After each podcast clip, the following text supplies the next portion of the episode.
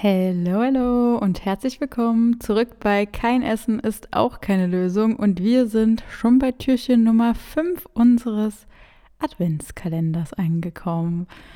Heute spreche mal wieder ich, aber bald hört ja auch mal wieder Sarah.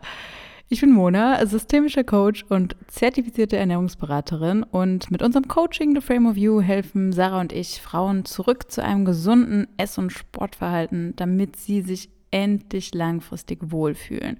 Ohne strikte Ernährungspläne und ineffektive Diäten. Zurück zu mehr Leichtigkeit und Balance mit System statt irgendeinem Hokuspokus. Heute sprechen wir über das Thema emotionales Essen.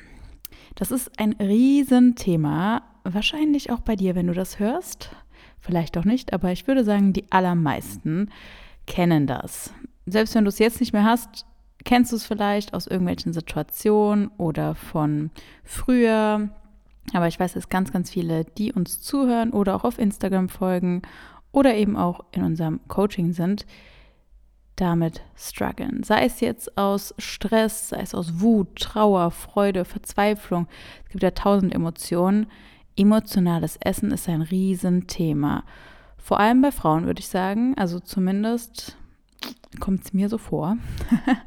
Aber ich bin auch ein bisschen natürlich biased, weil wir mit Frauen arbeiten und äh, ich selbst eine Frau bin und ja, dadurch sehe ich natürlich die ganzen Themen.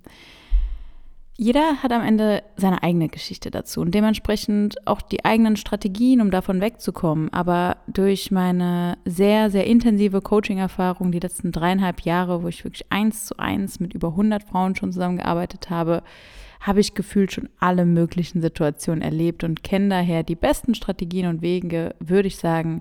Und dachte mir, ich breche das für den Podcast, für Türchen Nummer 5 hier heute mal in die drei wichtigsten Schritte runter.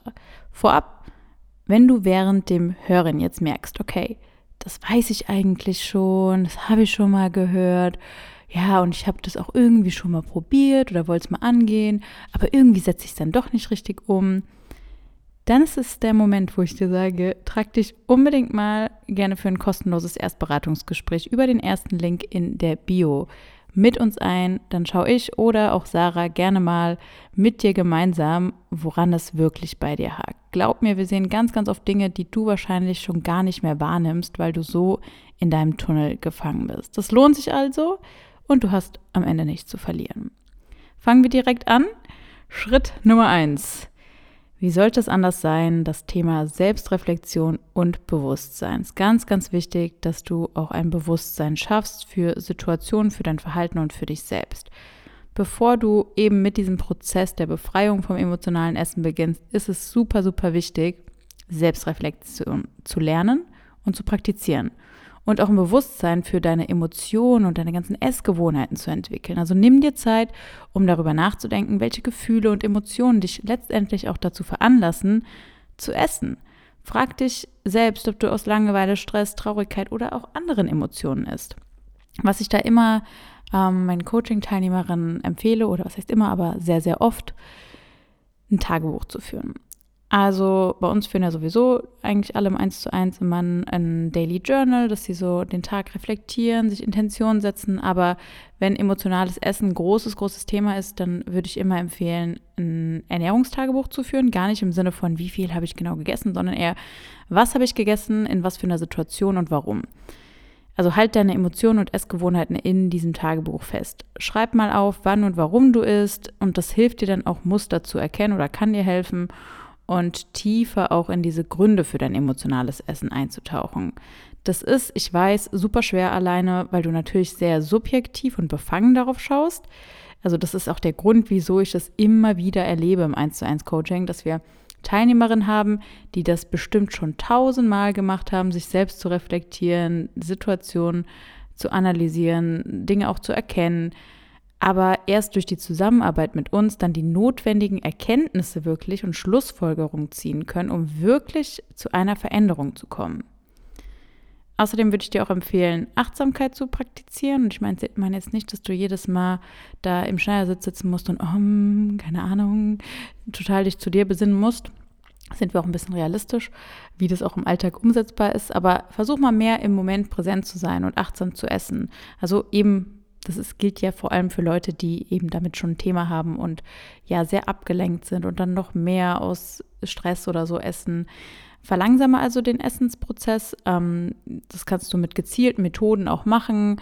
Sei es jetzt zum Beispiel, dass du dich so ein bisschen zwingst, immer zu, dich hinzusetzen auch beim Essen oder sagst, okay, nur an diesem Ort esse ich zum Beispiel, nicht am Schreibtisch, sondern an diesem Esstisch oder sowas. Also da gibt es verschiedene Methoden, die wir auch immer im Coaching dann mit den einzelnen Coaching-Teilnehmerinnen durchgehen und schauen, was auch überhaupt sinnvoll ist im Alltag. Denn egal, was ich jetzt sage, kann ja sein, dass das total gar nicht zu deinem Alltag passt. Ähm, und versuch dich auch mal beim Essen wirklich auf den Geschmack und die Textur der Nahrung auch zu konzentrieren. Das ist super weird am Anfang. ähm, ich habe das auch schon ein paar Mal so gemacht, einfach immer mal wieder, um so einzuchecken äh, und das mal so wahrzunehmen. Das ist so krass, wie oft wir einfach abgelenkt sind und andere Sachen tun.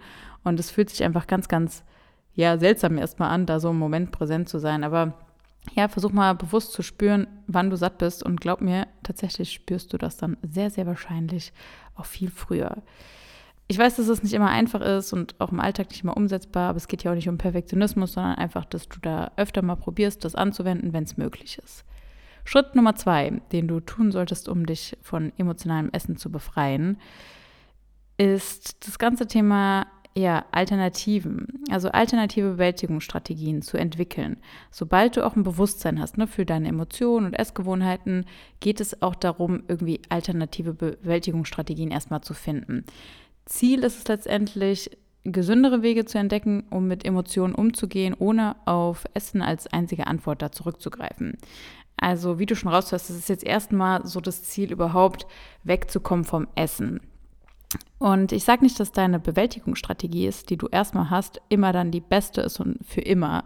Aber manchmal, je nachdem, wie tief du auch schon drin bist, ist es schon mal gut, wenn du irgendwie was anderes machst. Auch wenn du sagst, okay, ich will jetzt auch nicht immer nur damit kompensieren. Also es geht da jetzt, ist ja quasi Symptombekämpfung. Das ist auch okay, manchmal erstmal so ein bisschen noch an den Symptomen zu arbeiten, wenn du gleichzeitig auch an den Ursachen arbeitest. Also ganz, ganz wichtig. Wir machen zum Beispiel im Coaching auch immer Ursachenforschung gleichzeitig mit der Umsetzung. Also, weil ganz oft wird immer nur eins von beiden gemacht. Bei Therapie ist es ganz oft nur die Ursachenforschung, aber nicht die Umsetzung im Alltag.